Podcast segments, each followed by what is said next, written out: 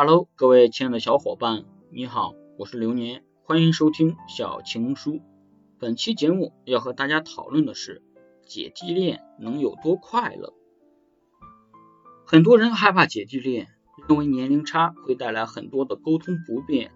事实上，姐弟恋还是有很多好处的。对于弟弟来说，一个能带领自己成长的姐姐实在是很难得。男孩子总是成长的很慢。而此时有一个能给自己指点迷津的姐姐，可以省去很多的麻烦。对姐姐来说，已经阅尽人间冷暖的人，当遇到一个稚嫩的男孩，保护自己可以说是很温暖的事情。阅历越是丰富，越是容易对简单的东西所感动。